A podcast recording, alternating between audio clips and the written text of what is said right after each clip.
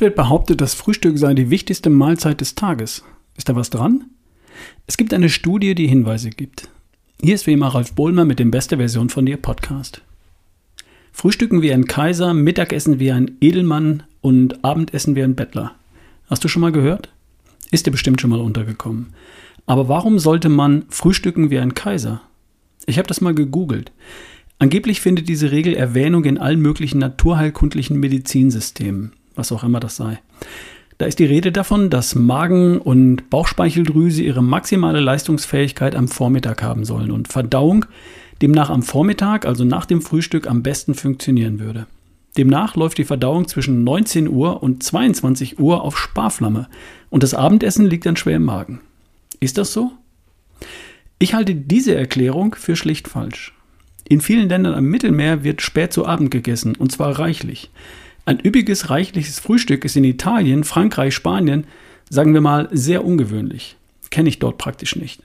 Und dass den Italienern, Franzosen und Spaniern ihre Hauptmahlzeit, das Abendessen, schwer im Magen liegen soll, das stimmt einfach nicht. Also, dieses Argument von der maximalen Leistungsfähigkeit des Verdauungssystems am Morgen und der Verdauung auf Sparflamme am Abend, das stimmt so sicher nicht. Wissenschaftler sagen stattdessen, dass die Mahlzeitenzufuhr die Leistungsfähigkeit des Verdauungssystems steuert. Der Körper passt sich den äußeren Gegebenheiten an. Aber klar, wer sich äh, spät am Abend den Ranzen vollhaut und dann versucht, mit vollem Magen zu schlafen, das wird vermutlich nicht funktionieren. Aber davon ist ja auch nicht die Rede. Ich persönlich frühstücke nur hin und wieder, beispielsweise auf Geschäftsreisen. Und da habe ich beim Frühstück im Hotel in der Regel noch Zugang zu einigermaßen guten Lebensmitteln. Eier, Joghurt, Käse, Lachs vielleicht, Schinken, Tomate, Gurke, sowas vielleicht.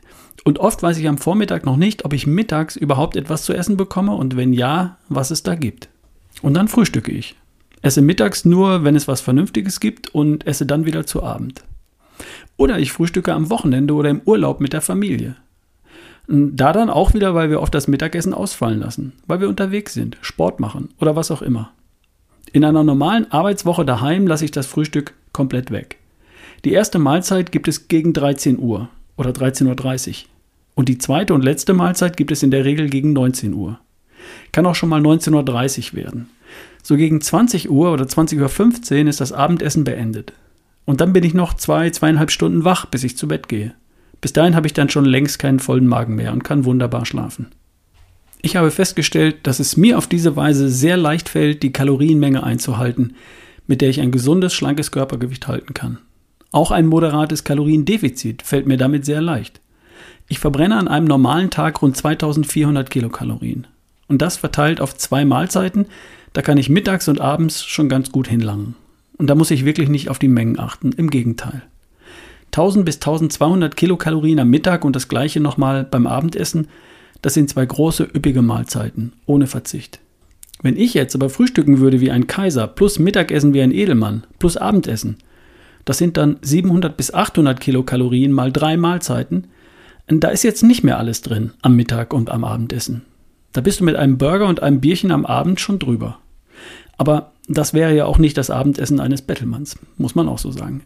Also, ich denke, es gibt viele Möglichkeiten, die Nahrung, die Nährstoffe zum Leben über den Tag zu verteilen, und das üppige Frühstück ist nur eine davon. Aber das zu einer allgemeingültigen goldenen Regel zu erklären, das halte ich für falsch. Es gibt eine Studie, die untersucht hat, ob der Verzicht auf das Frühstück positive oder negative Auswirkungen hat. Ich verlinke die Studie mal in der Podcast-Beschreibung. Untersucht wurde, welche Effekte der Verzicht auf das Frühstück auf das Gewicht und auf die Körperzusammensetzung hat. Und dabei wurden sieben randomisierte, kontrollierte Studien an Menschen zusammengefasst, die über durchschnittlich 8,6 Wochen durchgeführt wurden, mit etwas mehr als 400 Studienteilnehmern. Das ist jetzt nicht überragend lange und es sind auch nicht überragend viele Teilnehmer, ähm, aber immerhin. Die Studie hat festgestellt, dass die Teilnehmer beim Verzicht auf das Frühstück moderat an Gewicht verloren haben. Nicht viel, aber etwas. Der Wert für das LDL-Cholesterin ist hingegen in drei von sieben Studien leicht angestiegen. Nicht viel, aber etwas.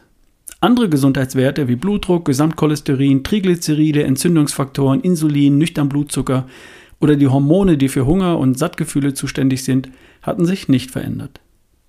Es wird oft argumentiert, das Frühstück sei wichtig, weil es für ein über den Tag andauerndes Sättigungsgefühl sorgt und so Heißhunger verhindert. Wer nicht frühstückt, der isst später dann mehr und überkompensiert dann das fehlende Frühstück. Frühstücksverweigerer unterliegen also der Gefahr, über den Tag zu viel zu essen und zuzunehmen. Die Studie zeigt, dass eher das Gegenteil der Fall ist. Der Verzicht auf das Frühstück sorgt bei der Mehrzahl der Studienteilnehmer eher für eine geringere Kalorienmenge über den Tag, also für ein leichtes Kaloriendefizit und damit für, eine geringe, für einen geringen Gewichtsverlust. Genau das ist auch meine persönliche Erfahrung. Ich persönlich kann gut auf das Frühstück verzichten, fällt mir nicht schwer. Ich habe mich daran gewöhnt. Und damit nehme ich über den Tag insgesamt weniger Kalorien zu mir, weil ich dann zwischen 13 Uhr und 20 Uhr zum Mittag vor dem Sport und beim Abendessen viel gutes, echtes Essen essen kann.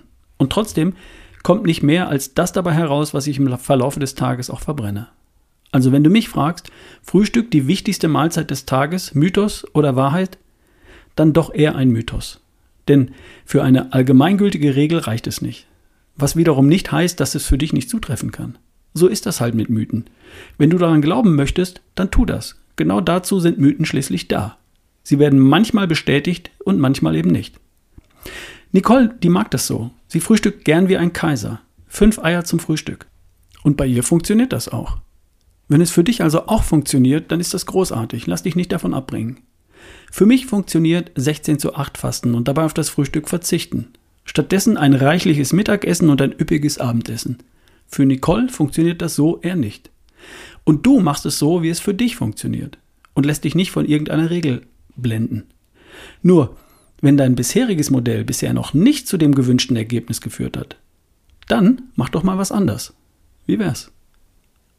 Zum Abschluss der Hinweis auf meinen Partner Coro. Haltbare Lebensmittel in Bioqualität, fair gehandelt, sinnvolle Verpackungsgrößen.